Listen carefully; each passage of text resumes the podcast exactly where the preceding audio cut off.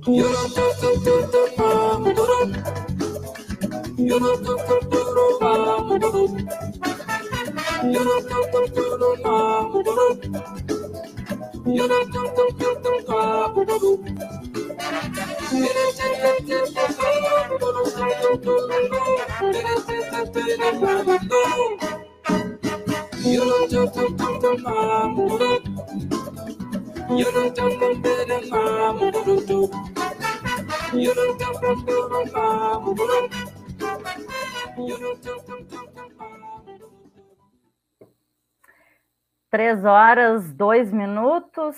Boa tarde a todas e todos, iniciando Muito mais uma tarde. live do Paralelo 30, nessa terça-feira, 28 de julho de 2020. É, e nós damos sequência às lives do Paralelo 30. Tá aí, o Rafa já se antecipou. Obrigada, Rafa. 21 live do Paralelo 30.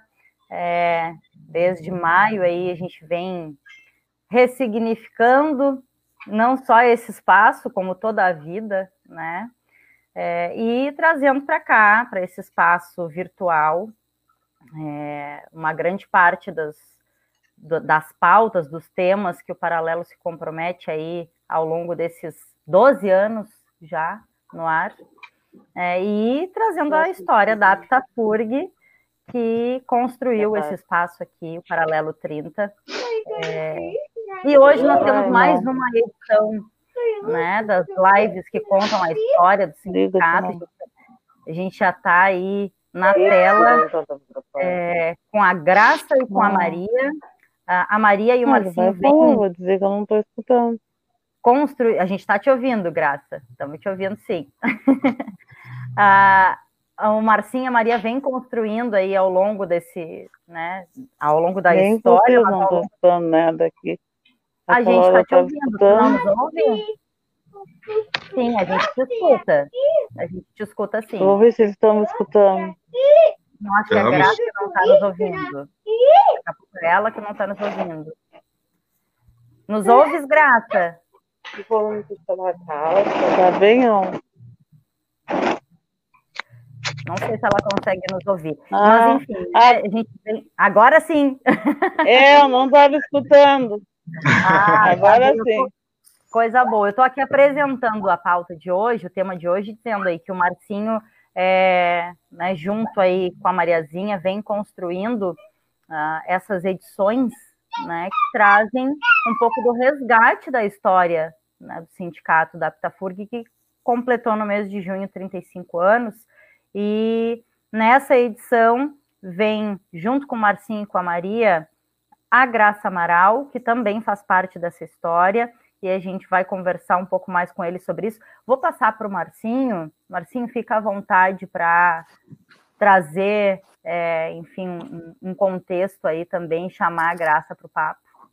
Tá bom. Então, hoje o programa é, é, é, com, é com as Marias, né? A Maria da Graça Amaral e a Maria de Lourdes Lose, as nossas Marias.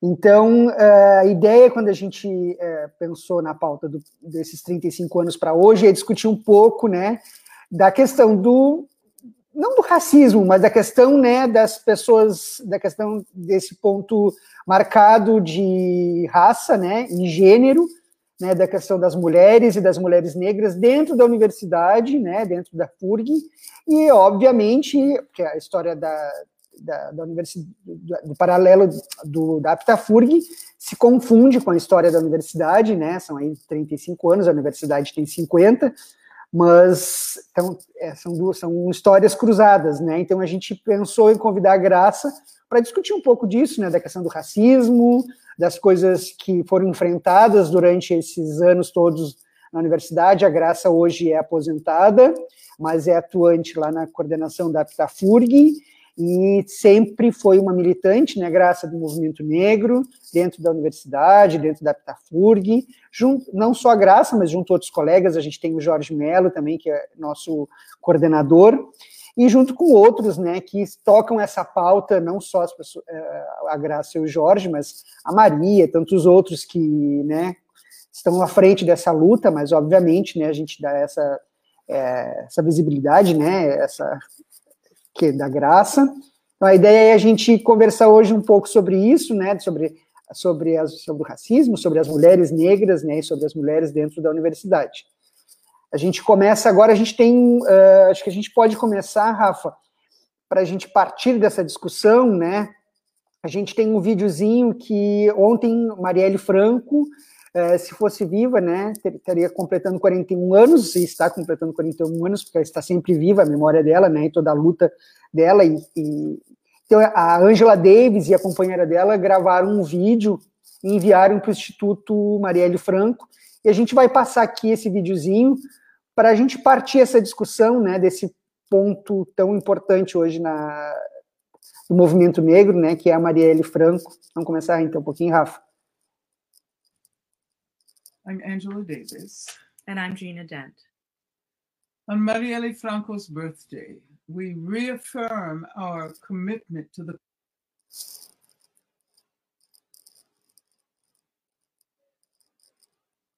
I'm Angela Davis. And I'm Gina Dent. On Marielle Franco's birthday, we reaffirm our commitment to the causes for which she stood. Marielle remains a constant inspiration, helping us to meet this critical moment with strength and courage. So, on this day, we honor her legacy, her family, and the foundation that continues her work. A luta, A luta continua. continua.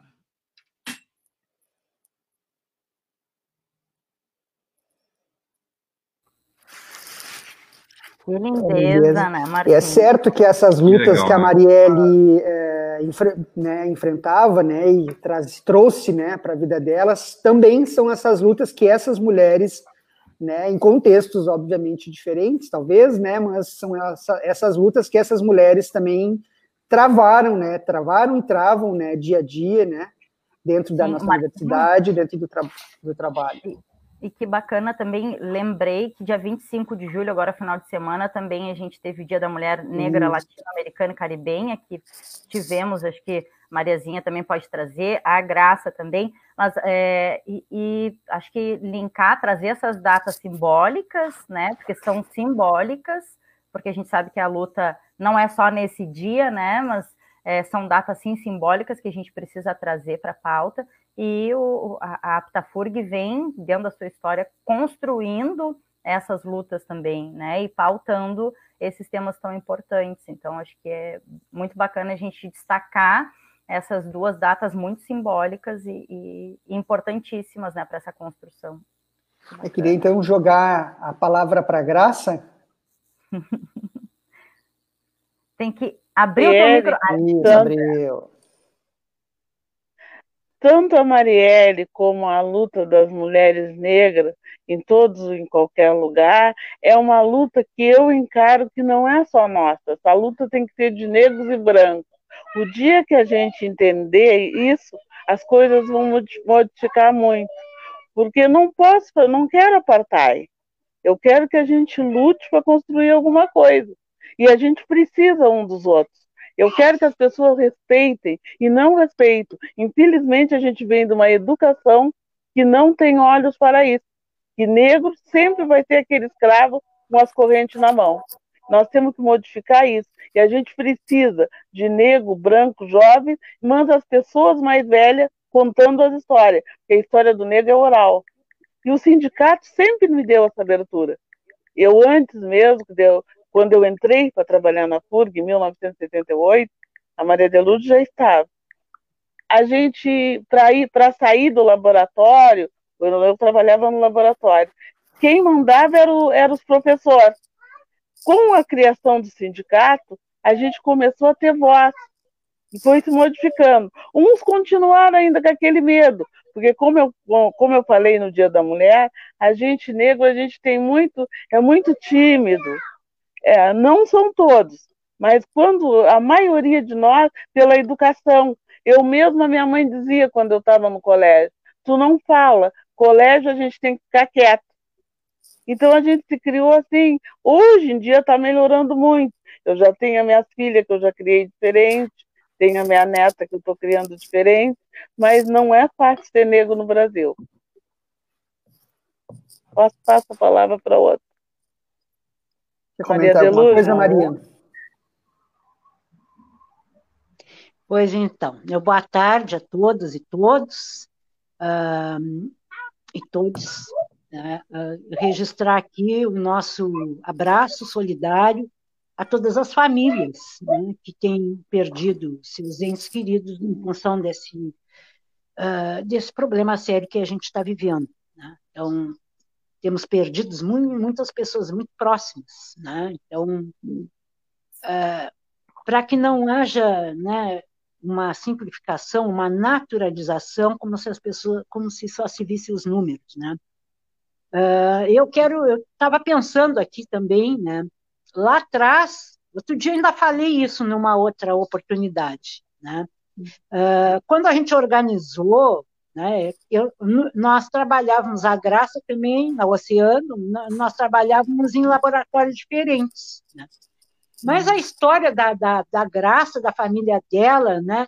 com Ellen, meu falecido marido, né, que era uma uhum. pessoa né, que veio da Dinamarca, uhum. mas que uh, sempre teve uma relação muito, muito estreita né, com o povo negro, grandes uhum. amigos, amigos da, do irmão da Graça, que fazia aniversário um deles no mesmo dia que eu. Então a gente tem uma, uma relação de uma construção da caminhada, né, é, que vai para além daquela relação que se constituiu lá no trabalho, né? Outras coisas foram nos juntando. Né? E, eu, e eu falava isso outro dia, né? Quando a gente, a gente não conseguia participar, técnicos administrativos, né? não conseguiam participar de, de, do conselho, né? Uh, da reunião do, do, do departamento, e nós lá começamos a, a, a, provocar essa conversa e a exigir que a gente tivesse assento, porque as coisas que eles discutiam diziam respeito a nós. Né?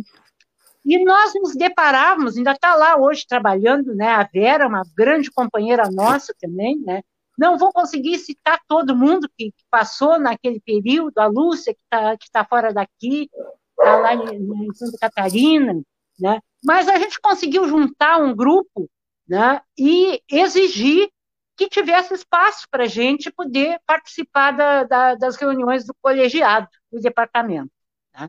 Na verdade, era, na época, era a base oceanográfica atlântica, e nós, eu era da oceanografia, né, trabalhava no laboratório de estatística, com um casal que veio da Argentina, fugidos da, do período da ditadura de lá. Então foi muito legal a relação com esse casal, e não só, né, porque vieram muitos argentinos, uruguaios e alemães e chineses, e nesse período para o instituto, para a base.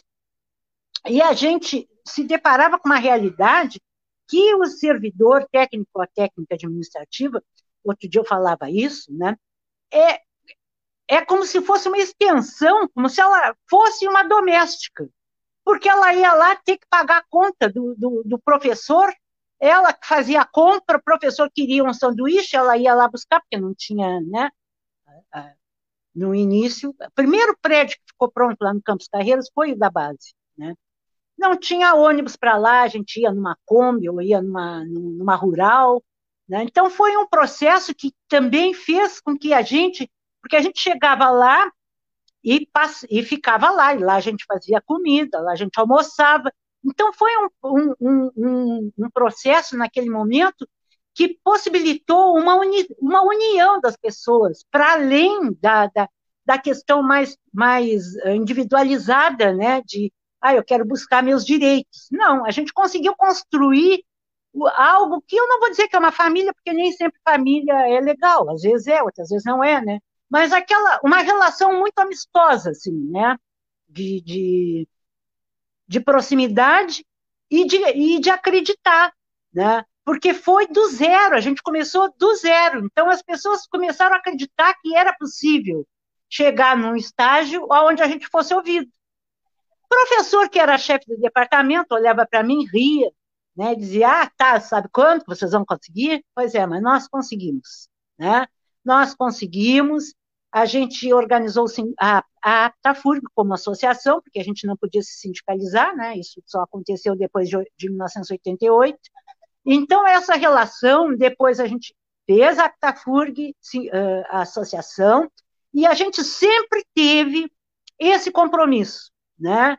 De, e, e isso que a Graça disse é uma conversa que a gente costuma fazer já desde muito tempo, né? Eu sou uma não negra que ela sabe que está sempre na caminhada, né? Ah, às vezes a gente tem dificuldade né, das pessoas entenderem isso. Eu entendo perfeitamente a dificuldade, né? Eu não posso jamais falar, né, em nome de uma negra ou de um negro, porque eu jamais vivi e passei o que a maioria dos negros e negras passam. Mas eu sou, sim, uma pessoa que tem essa solidariedade, né? Porque também essa outra palavra que está sendo muito usada agora, né, ela acabou se, se transformando num chavão. Né? Então, essa coisa de sororidade, entendesse? Uh, nem sempre significa efetivamente aquilo que tu sente e que tu executa na tua vida, efetivamente. Né? Então, eu tenho essa relação com a graça de, de muito tempo, né? e, e essa visão de que a gente tem que ser parceira na luta, né, e reservando os espaços de construção do movimento de negros e negras, né, e respeitando esse, essa organização, mas a partir do momento em que negros e negras decidem determinadas coisas, nós que temos a pele, né, não digo que a gente não tenha também, né, uma, uma descendência, porque, né, mas que a gente tenha a pele mais clara, a gente tem que assumir junto porque a luta é de superar essa, é, essa coisa que, que a humanidade, infelizmente, né, explora e ainda hoje em dia uh, segue fazendo. Né? Então, uh, o meu, meu empenho sempre foi esse, né? e essa caminhada aí é isso, né? a gente tem, uh, acompanhei né, a Graça ficar grávida, da Diana Elisa, né? Que eu hoje assim tenho na maior conta uma pessoa altamente comprometida, né?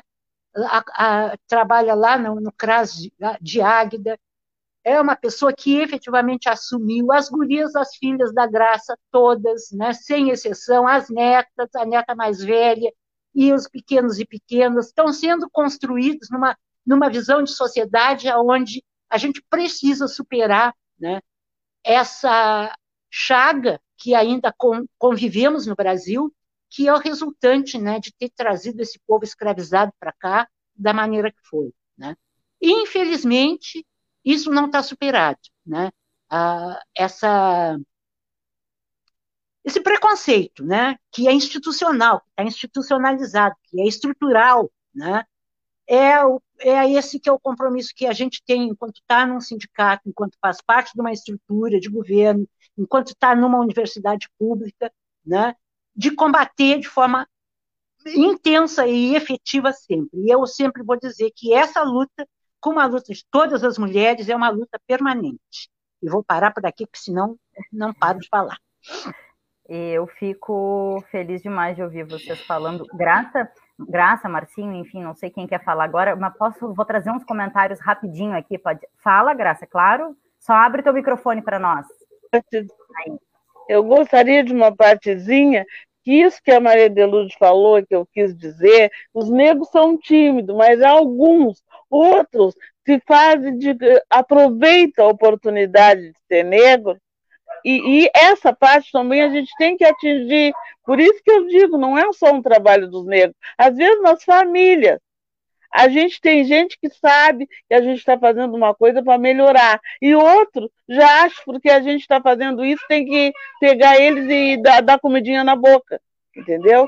Então a gente precisa de ajuda, gente, para nós conseguir terminar com essas coisas, fazer as pessoas entender que é apenas ser negro não é nada, é um pigmento de pele. Só que a gente, com a escravidão, a gente foi muito prejudicado. E a gente tem que reparar. É reparação não é fazer, dar, dar benefícios. Benefício não é reparação. Reparação não é benefício, entenderam? que eu quis dizer? Obrigada, era essa parte. Muito bem entendido, Graça. Entendemos muito bem entendido. Olha aqui, é, a gente tem alguns é. comentários, eu vou trazer aqui. É, primeiro, trazendo ali a, a Bárbara Dandara, é, dando um salve. A Magnólia Vicente uh, diz: Quem mandou matar Marielle? Né? E acho que é a pergunta que Uh, assim como essa frase que a Graça nos trouxe agora, né, que reparação é diferente de benefício, é, penso que é praticamente um mantra, algo que a gente precisa seguir repetindo, né? Quem mandou matar Marielle também é a, a frase que a gente precisa seguir repetindo, né? Tem o pessoal que vem aí acompanhando sempre com a gente também, do Epicentro da Caralha, que diz salve, um grande abraço à mesa, e em especial a dona Graça Amaral, essa diva, na, é, estava diva na live do Condinha RG, que é, foi falado sobre é, essa data do dia 25, né, da Mulher Negra, que, que, a gente trouxe agora.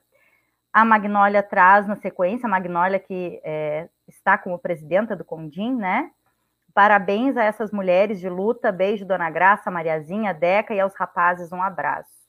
A Diana Elisa, que a Mariazinha citou aqui, diz: Lindas as divas de Rio Grande. Coisa boa, coisa boa essas participações sempre fundamentais, né, na nossa construção. E a gente já contava com essa, é, com essa diversidade de, de construção, de participação antes, quando não estávamos, é, é, acho que nesse ambiente virtual, né, Rafa, Rafa, Marcinho, Mariazinha, é, né, a gente vem construindo aí, vendo essa diferença, né, é, o quanto também é bom, enquanto a gente está aqui conversando, conseguir em tempo real e acompanhando a interação das pessoas e, e acho que isso é nos, verdade. Alegra profundamente. O motiva né? muito, né? É legal esse, esse retorno imediato, assim, muito legal mesmo essa sensação da construção coletiva, né? Que eu acho que é o que nos motiva muito. Fala, Marcinho. Eu queria tocar num assunto que sobre a puxar um gancho do que a Graça falou, né, da reparação. Eu lembro que a Aptafurg uh, foi, né, não, uh, uma das entidades que puxou a discussão, né, Maria? Maria lembra, uh, vai me ajudar, porque é é a nossa HD, eu só não lembro o ano que foi, né? Mas o primeiro, o debate sobre a política de cotas, né? A Graça estava junto, mais o movimento negro, que a Pitafurg é, foi o que encaminhou dentro da universidade nessa discussão, quando o governo Lula lá atrás essa, né, essa política né, afirmativa, né, nós na Pitafurg é, achamos essencial e a gente fez um debate, né, Maria?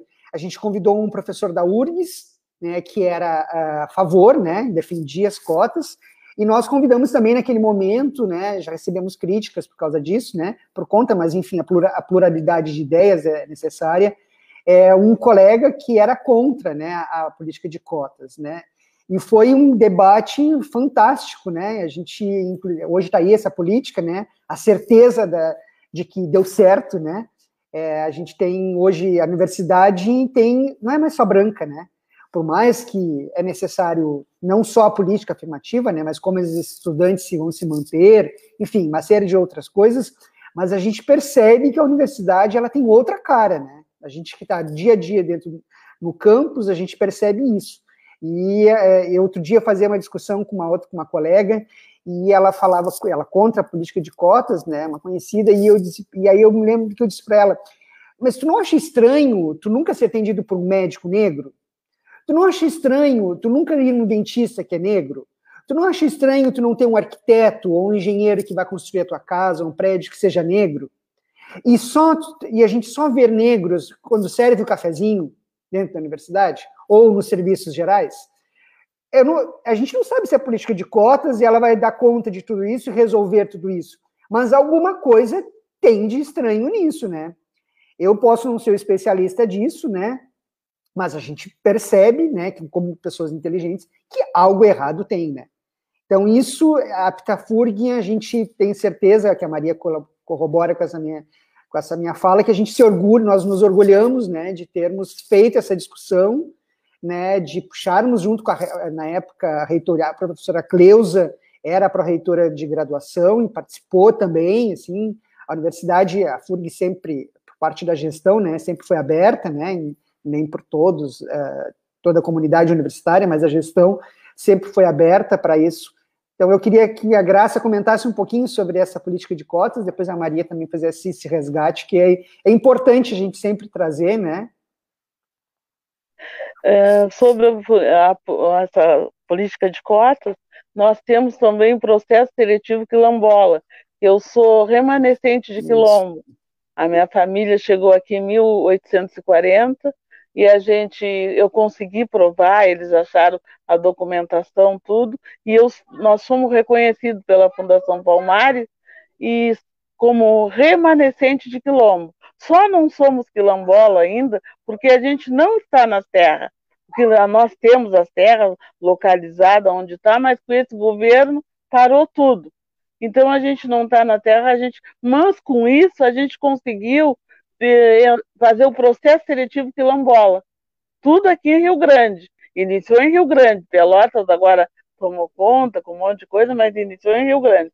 Eu também fui ajudada nesse processo, e os quilombolas só foram reconhecidos porque o professor Jean e a universidade que me ajudaram a conseguir isso.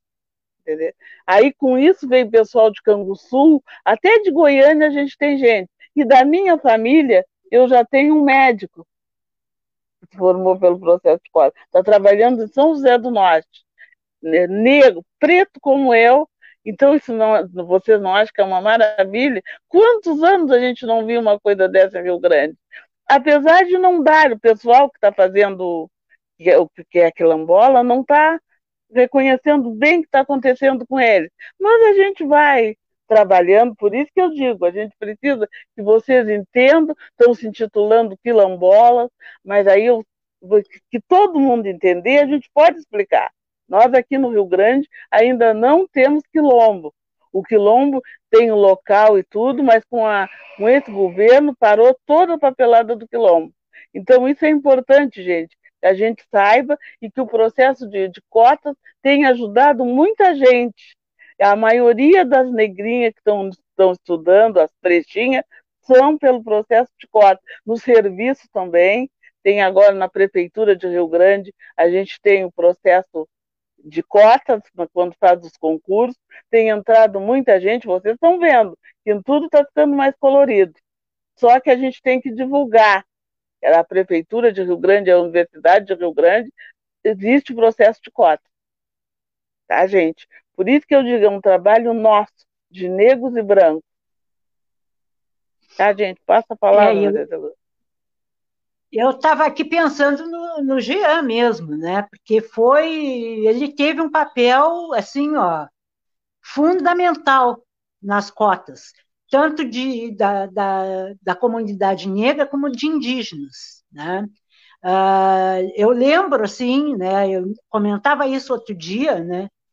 Uh, há anos atrás, só vinha para cá, bom, o vestibular era aqui, né? Então a pessoa tinha que se deslocar da onde ela morasse para vir aqui fazer o vestibular, que durava vários dias, né? Bom, para isso, só chegava aqui quem tinha condições financeiras de se manter, né? E vinha para aqueles cursos que eram aqueles cursos uh, mais valorizados dentro da visão econômica capitalista, né? Bom, então, o filho está sendo criado para ser advogado ou para ser engenheiro. Eram esses aqueles né, cursos que eram de ponta, né? Para cá, para Rio Grande, quem morava por aqui, bom, ia fazer de noite uma, uma contabilidade, ou ia fazer, né, letras, não tinha de noite, história nunca conseguimos fazer que tivesse de noite, né? Então, a mudança ela é flagrante para quem já estava na universidade há mais tempo e percebeu né? a, a chegada, a inserção das pessoas através dos programas de cotas. Né? Para além de chegar aqui, né, para fazer. Tá, agora o Enem. É, mas a manutenção, porque não tinha manutenção. Tinha uma única casa de estudante, que era lá perto onde era o campo cidade, né, numa vila, que era uma coisa horrorosa né? era com os fios todos à mostra, o, o, o esgoto corria frouxo, e eram poucas vagas, pouquíssimas vagas. Né? Então, concretamente, só vinha para cá de fora quem, quem as famílias tinham condições de manter. Né? Então, é óbvio que eram raríssimos as pessoas negras, pretas, que chegassem, chegavam aqui de longe para poder estudar. Né? Então, não tem. Na, podemos dizer, bom, não chegamos, não atingimos o, o, o ideal, não, não, não atingimos, a gente ainda tem muito a caminhar. Né? nós estamos, corremos riscos seríssimos com esse governo federal, né, porque cada dia que passa corta mais alguma coisa do atendimento social, né, da base da pirâmide, como eu digo, ele, ele quer exterminar a base da pirâmide social, né? Então, o, o evento das cotas, né, e a discussão, né, foi muito, muito importante, porque, inclusive, a gente se depara com pessoas, né, que fazem questão de me dizer assim, tá, mas eu não precisei entrar com cotas, né? Eu sou preto e eu não, não usei. Bom, tudo bem, tu não quis usar o cota, tu não usou. Né? É um direito teu de, de querer, né? Agora, não diminui, não minimiza, não, não, não, não coloca como sendo uma coisa negativa, porque não é negativa. E isso, Graça, é a que me preocupa, porque muitas vezes as pessoas acabam, elas mesmas dizendo que, que os negros e negras, ao reivindicarem cotas, estão se vitimizando. Né? Então, tu tem que bater de frente com essa gente, seja ela lá, né? Eu, infelizmente, se for um negro ou negra que me diz isso, eu vou bater de frente, porque eu não concordo com isso. Né? Eu, eu tenho a plena convicção de que a gente não conseguiu ainda chegar, por isso eu digo que é uma luta permanente, né? mas o compromisso é da gente seguir para ampliar o que está posto, né? ampliar. E é isso que a Graça diz, né? a gente tem as cotas na universidade, tem as cotas na prefeitura. Ah, inclusive, lá na prefeitura, a gente também conseguiu, ainda não tem cota, mas a gente já tem, né? Ah, ah, e aí, lá pela coordenadoria, tive um empenho muito grande, né? Da população LGBTI, né? Poder chegar também, né? Na, no, no serviço público, né? Fazer estágios lá, e hoje está né, trabalhando. Então, é um processo né, de, da humanização dessa nossa sociedade, né? independente de onde a gente esteja, se a gente está comprometida com, com uma mudança social para melhor, no sentido de que as pessoas sejam respeitadas, né? Porque eu digo, não precisa gostar, só respeita. Né? As pessoas ah, não gosta da Dilma. Ah, não precisa gostar da Dilma. Ah, lá atrás, quando antes do alto. Só respeita a Dilma. Então, é, é isso, assim, é, eu quero só uhum. sempre reafirmar que enquanto a gente estiver lá na Pitacu de Sindicato, essa vai ser a nossa luta. E essa luta é levada para todo mundo que chega lá para trabalhar. Né? As gurias que trabalham lá, elas são orientadas a, a, a respeitar e tratar da, da melhor maneira possível todas as pessoas, sem exceção. Maria, é, acho que é importante até, porque ouvindo a fala da Graça e da, ouvindo a fala das Marias, um, fiquei aqui, né, pensando que tudo que vocês estão trazendo dessa proposta que o Marcinho trouxe, de a gente falar dessa política de cotas e de, de todo o papel importante, fundamental, né, do sindicato nessa construção também aqui, uh, me remete a aquela frase que a Graça trouxe, é, que reparação é diferente de benefício, e é disso que a gente está falando, né? E, e, ouvindo a Maria, também lembrei de várias situações que já ouvi, e a gente ainda ouve hoje, sim, né? E talvez é, muito por isso, essa sensação de que é, ainda tem muito para construir, né, Maria? A Maria está trazendo que a gente ainda escuta muito isso, sim, né? Como se fosse privilégio, como se fosse benefício, e não é né? É, é sim uma reparação, né? E acho que é importante a gente daqui a pouco trazer, porque muitas vezes, é, para quem entendeu, né, acho que já o, os, os, motivos dessa política parece meio óbvio, uh, mas acho que é importante a gente reafirmar o porquê da importância né, de políticas afirmativas de reparação e sempre reafirmar isso, é reparação, né? E é pouco, né? Não vai resolver tudo, né? Eu acho que é importante dizer o porquê. Porquê da importância de termos cotas, seja no ambiente da universidade, seja num concurso público, né? As pessoas perguntam, e, e acho que posso trazer aqui Maria, Marias, né? Maria de Lourdes, Graça, é, quando as pessoas dizem, ah, mas por que cota? É, pessoas negras não têm a mesma capacidade ou as mesmas condições que pessoas não negras, porque aí também tem isso, né? Pessoas brancas, enfim, né? Não têm as mesmas condições de acessar uma vaga. E aí acho que a gente precisa fazer esse resgate, né? E de fora, acho que com muita paciência, que é difícil às vezes, né? Mas de forma muito pedagógica, explicar para as pessoas o porquê que isso é uma reparação e por que, que pessoas é, negras não têm é, a mesma facilidade de acesso que pessoas não negras, né? Porque a gente não tem como tratar de forma igual os desiguais. É isso. Isso, na verdade, é a resultante óbvia né, desse sistema capitalista. Né, que é isso. Explora, né, explora de forma objetiva a mão de obra, né, e mais ainda explora de forma muito mais objetiva e intensa as mulheres, mulheres e homens, mas das mulheres negras. Né?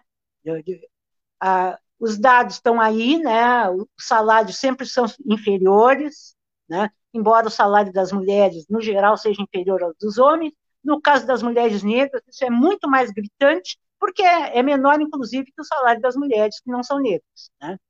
Uh, é, é, um contexto né, que, que vem de muito tempo. Né? O processo aqui no Brasil, né, e isso as gurias falaram na live da, da do, do Condim, né, que foi uma riqueza de, né, de, de participação, né, ah, na verdade, as pessoas foram libertas e jogadas à sua sorte no, na estrada, te vira, né? E, e, fica essa, essa questão de, de avaliar, né? Se as pessoas têm as mesmas, uh, não tem, não, não tem, e não tem no geral. E a gente está vendo agora com essa história de querer ter aula remota, né? Quem é que não tem acesso à internet, né? São as pessoas que têm uma condição econômica muito mais uh, abaixo, quase, da linha da pobreza, que moram nas periferias, que não tem como participar de um processo de aula uh, virtual. E nesse grupo, nesse grupo de pessoas que não têm esse acesso, a gente encontra de forma muito mais candente, pesada, real, dando na cara da gente a realidade, que é o povo negro, o povo preto.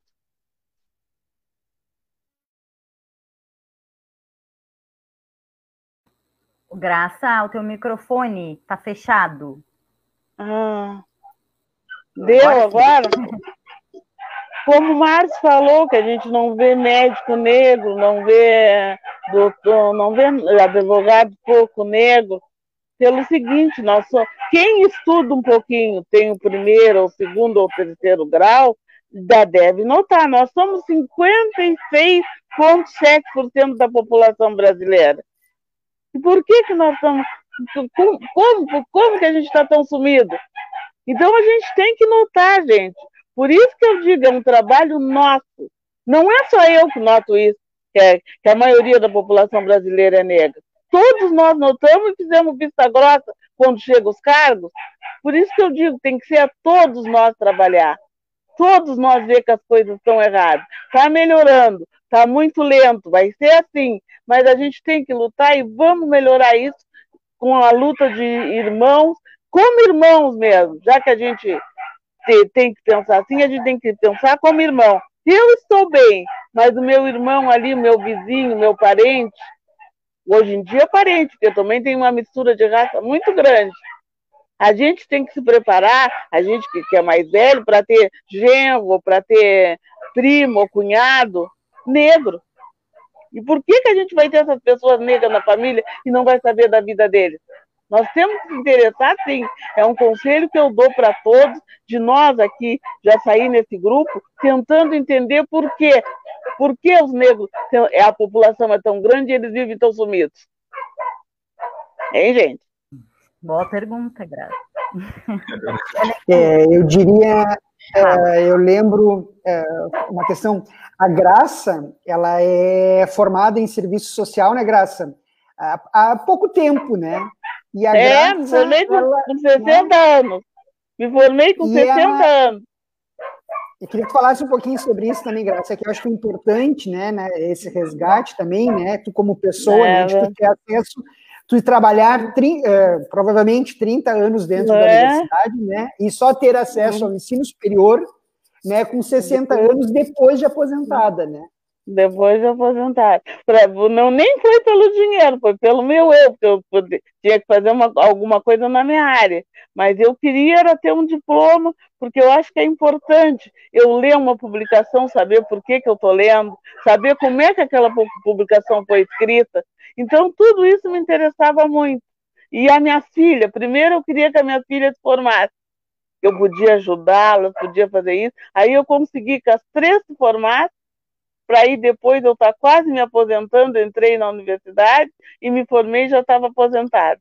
Mas tenho maior orgulho, tenho um álbum bem bonito, as minhas fotos bem bonitas e converso qualquer assunto. Que a gente dentro de uma universidade a gente muda, a gente aprende muita coisa. Eu trabalhava ali, eu já sabia alguma coisa. Mas então, uma coisa que me chamou muita atenção é os trabalhos pelas leis da BNT, eu pegava as publicações, às vezes até para trabalhar no laboratório, e via BNT. Não, aí depois que eu fiquei sabendo, eu digo, oh, que coisa interessante, a maioria das pessoas não sabe isso, e a gente está dentro de uma universidade para aprender essas coisas.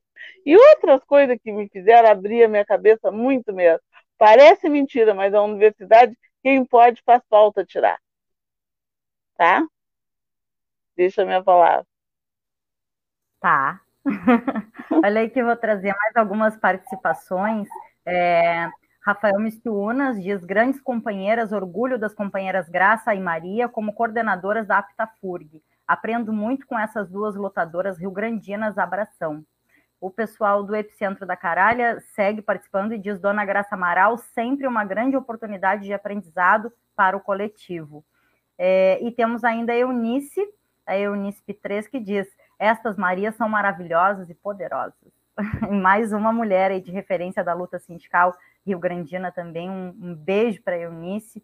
É, enfim, né, gurias? E, e, eu ouvindo vocês, ouvindo as Marias, uh, acho que, que, a gente precisa sempre reforçar né, o, o, o papel fundamental que é sim da luta sindical, que é dessa história da Aptafurg, uh, e o quanto a gente aqui né, aprende muito também, ou estando em algum momento dessa história, né? Eu estou aí, acho que vai fazer seis anos aprendendo junto, mas ouvindo muito é, do que foi construído desde o início, né? Então, penso que participar dessa construção, é, seja no momento que for, é, enfim, uma grande aula para qualquer uma e para qualquer um de nós, né? Eu sou sempre muito grata de aprender com vocês, viu? Marcinho, tá, tá eu aí? Queria falar. é, outro dia é, eu queria jogar, colocar uma discussão com, a, com as duas Marias, né? Outro dia conversando com a minha sobrinha e ela está na faculdade, então lendo, estudando algumas coisas e aí a gente conversando sobre o filme sobre o sufrágio, né?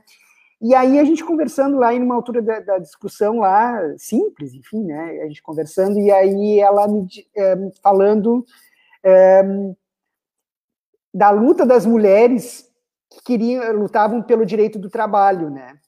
E aí ela me dizendo uh, que a questão da mulher negra, né, a luta da mulher negra vinha anterior a isso, porque elas não, não, não lutavam pelo direito de trabalhar, porque elas já obrigatoriamente trabalhavam desde a escravidão, né? Então, que essa luta da mulher negra, né, ela, por mais que esteja junto, obviamente, junto com a luta das mulheres, né, essa luta feminista, mas que essa questão do trabalho, ela é muito importante, né? que elas vêm em tempos diferentes, né? Mas que ao mesmo tempo elas têm algo em comum, mas também em algum momento aí elas separam, porque umas já obrigatoriamente tinham que trabalhar, né? Daquela que as Marias comentassem um pouquinho sobre isso.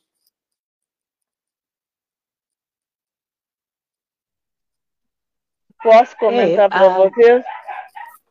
O que a minha família passou, mas pode falar, Maria Deluz.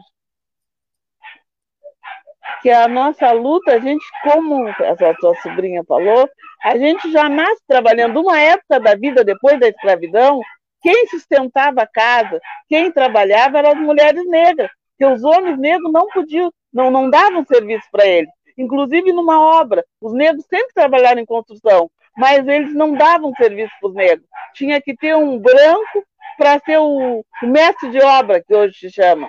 E eles que faziam o serviço. Quem trabalhava, sustentava a casa, lavando roupa, fazendo comida, eram as mulheres negras. Isso foi por anos e anos e anos, até 1930, que os negros começaram a trabalhar, ter a carteira de trabalho assinada, aí já começava aí o homem e a mulher a trabalhar. E aí que a gente foi melhorando um pouquinho, foi começando a estudar, botando os filhos no, na escola normal, alguma filha de enfermeira, que vocês até hoje notam, tem bastante enfermeira negra, né? Isso aí é uma, quase uma tradição de família. Algumas dos melhores eram professoras, entendeu? Então a gente foi indo, foi indo, foi melhorando. Mas nós, negras, Deus, nos cinco anos, a minha avó contava. A minha avó era uma, muito velha do povo novo, a tia Elisa. A minha avó disse com cinco anos, ela já começou a botar água no fogo e fazer algumas comidas. Vocês já imaginaram, gente? Botar uma pessoa com cinco anos ah, na cozinha a trabalhar? E era assim a nossa vida. Quer dizer que até hoje a gente tem essa fibra. As mulheres negras, mas tem muita mulher negra que é mãe solteira. Mas a gente aguenta, a gente cria. Eu mesmo sou. Eu criei minhas três filhas, eu sou mãe solteira. Mas eu criei, consegui formar minha filha, e estou sempre dizendo para ela: a gente é capaz sim. A gente tem que querer e tem que construir as coisas. Nós somos bem fortes, não, não quero com isso desmerecer as mulheres brancas, mas as mulheres negras têm muita força de vontade, porque a gente já foi criada com isso. Pode falar, Matheus. Maria, eu queria, não, Maria, eu queria, eu, eu trouxe essa discussão para a gente poder falar sobre o mundo do trabalho, né? Obviamente, falar sobre o mundo do trabalho, né? Muita Sim. pretensão. Mas nesse, é, esse, nesse espectro, como a, como a Maria falou, né? A gente tratar o que é diferente, né, como igual, né? É impossível, né? Eu queria só trazer um pouco isso para a gente poder esses é, é, esse cenário para a gente conversar, né? Dentro dessa luta feminista, que obviamente, né? A luta das mulheres é a mesma, né? Mas sabendo que existem, né, também dentro da luta das mulheres, uma diferença, né?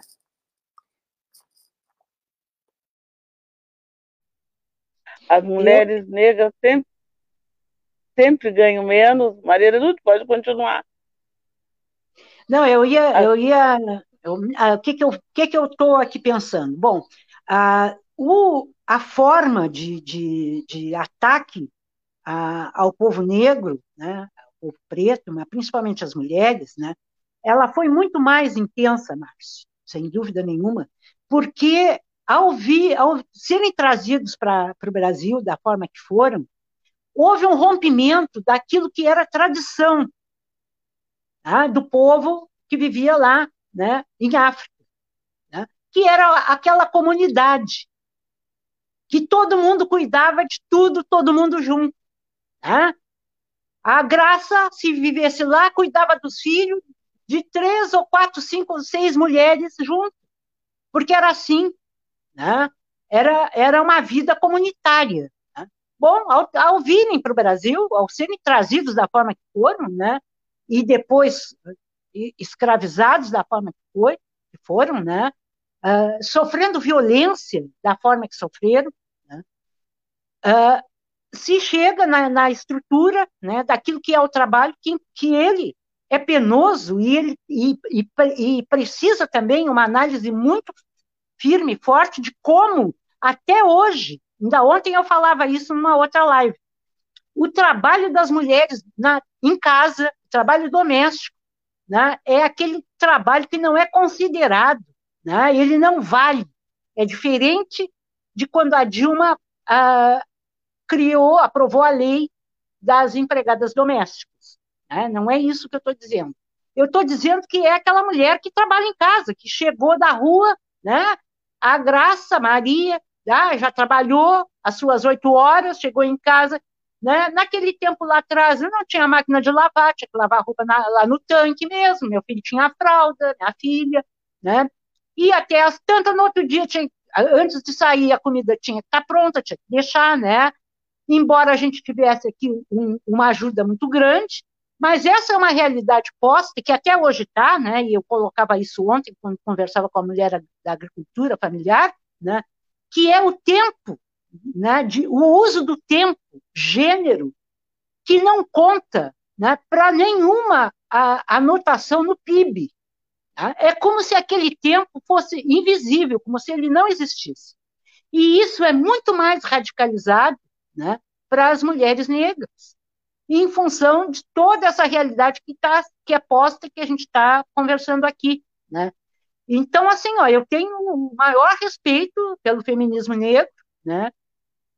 Uh, mas eu sou uma militante feminista que quero estar tá junto, porque a gente não vai subverter o que está posto se a gente não se juntar eu digo que a gente tem que conversar com os homens, porque senão a gente não acaba com a violência contra as mulheres, porque eles são a outra metade da sociedade. Né? E nós não vamos acabar com, com essa situação de, de, de, de preconceito e de, e de desconsideração e de desrespeito e de morte, simplesmente porque a pessoa é negra, preta, né? olhou, está no supermercado, vai, vamos cuidar, porque pode ser que. Isso é visível, está acontecendo hoje, todo dia, ainda acontece. Quer dizer, não vê quem não quer ver. Tá? Então, a luta da gente é isso. Eu, nesse aspecto, concordo muito com a Graça, e não é de hoje, ela sabe disso. A gente já conversou muito sobre isso, porque ela, às vezes, tem dificuldade né, por, por ela defender essa visão. Né? Então, eu penso nesse sentido, Márcio. A questão do trabalho, né, realmente, ela é, é, tem um, um, aspecto muito mais penoso, né, mas a mulher, de forma geral, ela é penalizada, sim, na questão do, do trabalho, não só do doméstico, de fora também. É, olha aqui, é, sete minutinhos para as quatro. Vou trazer mais duas participações. A Paula Liaroma diz: aprendemos muito com a dona Graça Amaral. E a Bárbara Dandara traz ali, ó, mulheres de luta. Obrigado por abrir esse espaço para nós. Gostaria de ouvir sobre como foi ser mulher e trabalhar na década de 80 dentro da universidade. É, não sei se, se a Graça quer, é, enfim, resgatar mais alguma questão. A gente está quase no final do programa, mas acho que é sempre importante a gente reafirmar é, que esse espaço é, ele né, não é aberto num momento específico em alguns momentos específicos. Esse espaço ele é aberto né, para essa construção coletiva, até quando a gente fez aí a, a, tanto a produção, né, de chamar as pessoas convidadas e, e na divulgação é, da chamada de, do programa de hoje, também trouxemos isso, né, que, que a luta da Aptafurg é uma luta construída por muitas mãos, é uma construção democrática e que vem trazendo essas pautas ao longo da sua história, né, e certamente esse espaço aqui, que é o Paralelo 30, que é, como eu disse na, na outra edição, é uma política pública criada pela Aptafurg, sindicatos, né? Se, se a gente pode brincar dessa forma, e nem sei se é uma brincadeira, mas enfim, é um espaço de utilidade pública, né? E é um espaço sim aberto para essa pauta e para tantas outras que fazem parte dessa construção, né? Então, é, não sei aí, Marcinho, se tu quer trazer mais alguma questão? Não, eu acho que eu acho que a gente né, tá chegando ao final. Acho que quem sabe falar pouco nas palavras finais, a Graça tocar um pouquinho, a Maria também tocar nesse assunto aí. Já falaram, né? Já contemplaram, né? Um pouco, porque também, obviamente, nesse tempo é muito pouco para a gente poder dar conta de tantas coisas. Mas nessas palavras finais aí dessa rodada, que elas possam falar, né? E aí possam fazer esse comentário também. Já porque essa nossa é, colega aí está pedindo, fez a pergunta, né? Vamos é, dar a palavra, responder essa pergunta dela. Por favor. Espera aí, Graça, tá com o microfone fechado. Agora, é... agora. Eu vou falar com você sobre o preconceito que eu sofria. Não do pessoal que trabalhava, do pessoal que trabalhava comigo, não. Mas o pessoal da vila. O ônibus entrava pela Vila Maria. Não era pelaquela estrada. Aí eu subia no ônibus, ai, o pessoal da vila achava uma graça, uma graça. Aí um dia eu perguntei para uma menina, por que, você está rindo tanto, minha filha? Ela disse assim, não, não é por nada, é porque a senhora é irmã do King. Eu disse assim, sou, sou irmã do King. Ah, o King era o meu irmão, que era amigo do marido da Maria de Lourdes.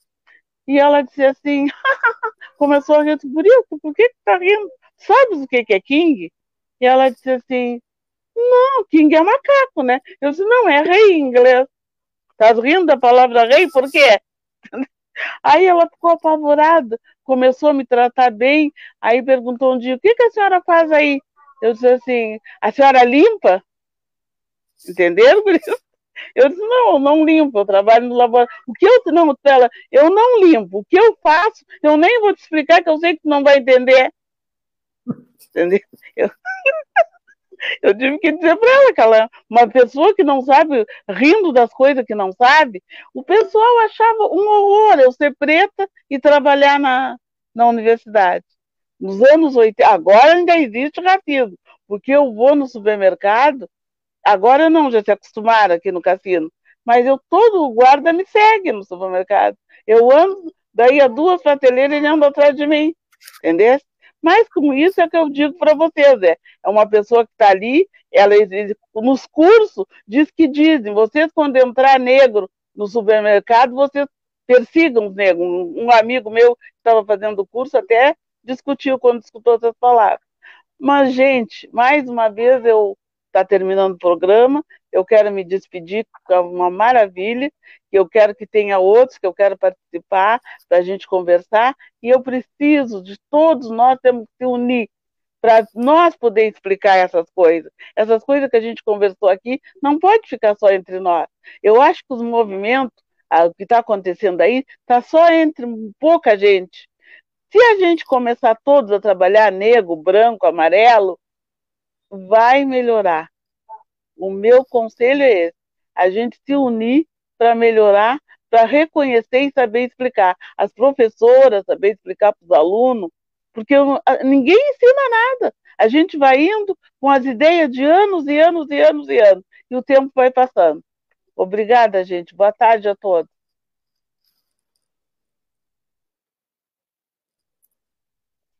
E isso não que a legislação hoje exige, né, que haja que, que se estude a questão, né, na escola. Mas é isso, nem, nem tudo que está na legislação é cumprido como deveria, né? Uh, essa questão de, do, dos preconceitos, né, da, dos desrespeitos, né, é algo que, que é um compromisso que eu vou sempre dizer que é uma luta permanente. A questão da, da né, nós já tivemos, né, em algumas uh, gestões na Aptafurg, a maioria de mulheres. Né? Uh, no início, no início, uh, foi difícil, né? Quando a gente criou a, a Aptafurg lá atrás, eu acabei, né, presidenta, e, mas tinha o vice, não podia ser presidente porque ele estava ele era presidente da AFURG, então ele ficou de vice. Mas eles acharam que eu simplesmente ia ser né, um, uma, uma pessoa que eles iam conduzir do jeito que achavam. Porque a Graça deve se lembrar que quando a gente Decorativa. vai para uma reunião, tu chama quem para ir para fazer a ata? Uma mulher, porque mulher sabe escrever direitinho, sabe fazer ata. Mulher é cuidadora, Graça, é uma extensão da coisa. Ou ela vai ser enfermeira ou ela vai ser professora, isso lá atrás, né? Hoje já não é tanto. Mas era porque é a extensão do trabalho, aquele que definiram que era para a mulher, né? a cuidadora. Então vamos lá. E ainda hoje é, né? Quando a pessoa, pai ou mãe, fica idoso, né? O filho vai passear, mas a filha, olha lá, se ela não cuidar da mãe ou do pai, tá, tá fui mal pago, né? Então, é um processo permanente de mudança dessa visão, né, de construção social que a gente uh, ainda está em, em, em curso, né? E mais do que nunca, eu tenho que reforçar a fala da Graça, porque nesse momento que a gente está vivendo um passado, do passado de lá está hoje aqui, né? Uh, não vou usar uma palavra, né, que historicamente não dá para usar, uh, mas é isso, aquele passado é hoje né? século XIX. E antes disso. Né? Então, nós precisamos, sim, né, daquelas pessoas que acreditam que é possível ter uma construção social que mude para melhor, né, que haja respeito mútuo. Né? Nós precisamos estar, sim, unidos e unidas. Porque, senão, é fracasso e a nossa civilização, né, responsável por tudo que está aí, eu digo que o ser humano às vezes deu errado, né, tem, vai ser responsabilizada assim como tem que ser responsabilizada agora, nesse momento que a gente está vivendo, aqueles e aquelas que podem estar tá dentro de casa e que vão para a rua. Tá? E que diz que não tem que usar máscara. Teve um cara que entrou na justiça para ter o direito de não usar máscara.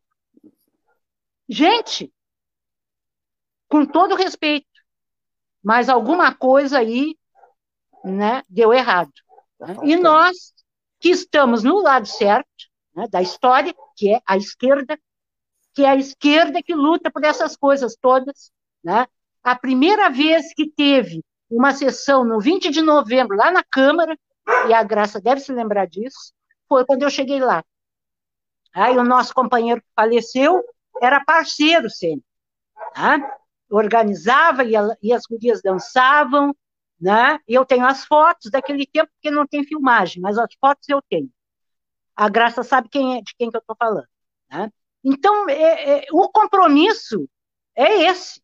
Né? E é isso. A gente está do lado certo da história. Nós estamos à esquerda. O Paralelo 30 é um programa que pertence, mantido por um sindicato, né, que tem lado. Né? Pode não ter partido, as pessoas podem ter partido. O sindicato não é partidário. As pessoas têm o direito de ser ou não.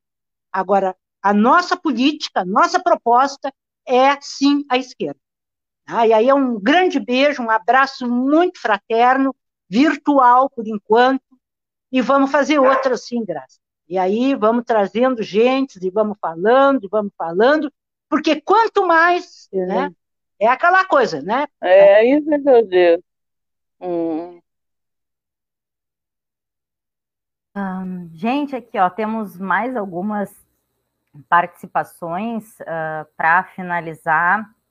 A Magnólia ainda diz: primeiramente, temos que enxergar que as mulheres negras sofrem o racismo e o machismo. Acho que veio junto ali, né, com, com a fala da Graça, com a fala da Maria. É, o pessoal do Epicentro da Caralha diz: parabéns, Marias, muito bom ouvir suas histórias de luta. A Ângela Peixoto da Silva uh, dá os parabéns para todos, todas, em especial a Dona Maria da Graça. A Eunice está aí agradecendo. E a Conceição Souza diz: muito lindo mesmo, adorei. E a gente agradece. É sempre muito lindo ouvir essas histórias uh, e contadas por quem construiu né, essa história toda e está aí, segue construindo essa história toda. Né? Então, é, eu sou muito grata, agradeço muito pela oportunidade de ouvir vocês, tá? E de aprender sempre com vocês, agradecer o Marcinho, que, né, Rafa, que tem feito essa produção aí, fazendo esse resgate, e a gente precisa sempre é, reafirmar, né, Marcinho, a história de lutas, a história que foi construída, é, e a gente vem, né, Mariazinha também sempre dizendo para que a gente nunca esqueça, para que nunca mais aconteça e resgatar a história da Atafurg, acho que vai muito nesse sentido também, né? Para que a gente nunca esqueça é, dessas lutas todas que vêm de muito tempo sendo construídas aí e que ainda hoje ainda dão bastante pano para manga e ainda tem é, bastante construção a ser feita. Marcinho, queres finalizar? É, pra, só para finalizar, duas coisas. Assim, semana, no último programa, a Lucinha, né, a Lúcia Nobre, falou uma coisa que, quando ela falou, eu, né, na hora, é, a mesma coisa que eu, que eu penso sobre mim, assim, né? Quem eu sou, né, eu devo a Aptafuri. E tem uma coisa que alguém nunca me deixa esquecer, que isso eu aprendi com a Maria, de tantas outras coisas. É da história, né? É do passado. Nada do que é feito a gente pode esquecer das pessoas que nos antecederam, que foi feito. Né? Isso eu tenho como marca, me marca sempre isso. Assim. Então, quem eu sou, né? Quem eu sou como pessoa, eu devo ao Aptafurg, devo ao Celso, à Maria, pessoas que ah, contribuíram, né? E continuam contribuindo com a minha formação. Isso é muito importante para mim, assim. É, isso eu trago para minha vida toda. Quem me conhece sabe do que eu estou falando, né? Tem um amigo que ontem me indicou um filme e dizia assim: Ah, isso tu vai gostar, porque tu defende as minorias. E eu ria, né? Na realidade, nunca são minorias, né? São minorias, são sempre as maiorias, na realidade, né? São, são minorias de poder, mas são as maiorias, né? Mas então, assim, semana, na, o outro programa eu estou articulando para ver, para a gente falar sobre a Aptafurg, os 35 anos, que é daqui a duas semanas, né, Rafa? Uhum. Que é a Aptafurg e, essa, e a inserção dela, dessa luta na área da saúde. Que nós temos aí muitas companheiras, né, que sempre estiveram na coordenação, e não só na coordenação, mas que principalmente, que são da, trabalhadoras da área da saúde, também mulheres, né, é, mas que sempre atuaram nisso, então nessa área. Então a gente está tentando ver quem é que vai vir, mas já temos alguns nomes, mas aí a próxima vai ser isso então. Queria agradecer a Graça, né, muito por estar aqui. Então, só te antecipar que vamos estar tá comprando uma briga legal, Gigante. a questão da saúde, a hum. pandemia e o HU. Eu estava falando agora com uma colega e ela me dizia assim, eu acho que não vai ser bom eu participar, porque eu tenho muito a dizer. Eu digo, não, exatamente isso. Mas, enfim, né? Mas obrigado, né? Mais uma vez, a Deca, o Rafa, os colegas maravilhosos e a Mariazinha, a Graça, por estarmos juntos aqui mais uma vez. Tá certo. Nós que agradecemos sempre muito, muito por essas aulas. Com certeza. Quatro horas e sete minutos. Era isso. Estamos encerrando por aqui, gente. Rafinha é, vai finalizar nossa live e a gente, então, Vamos encerra lá. a live dessa terça, 28 de julho. Lembrando que sexta-feira tem mais Paralelo 30 no formato live, aqui pela página do Facebook sempre. E a gente conta com a participação é, de todas e todos. Até lá. Valeu.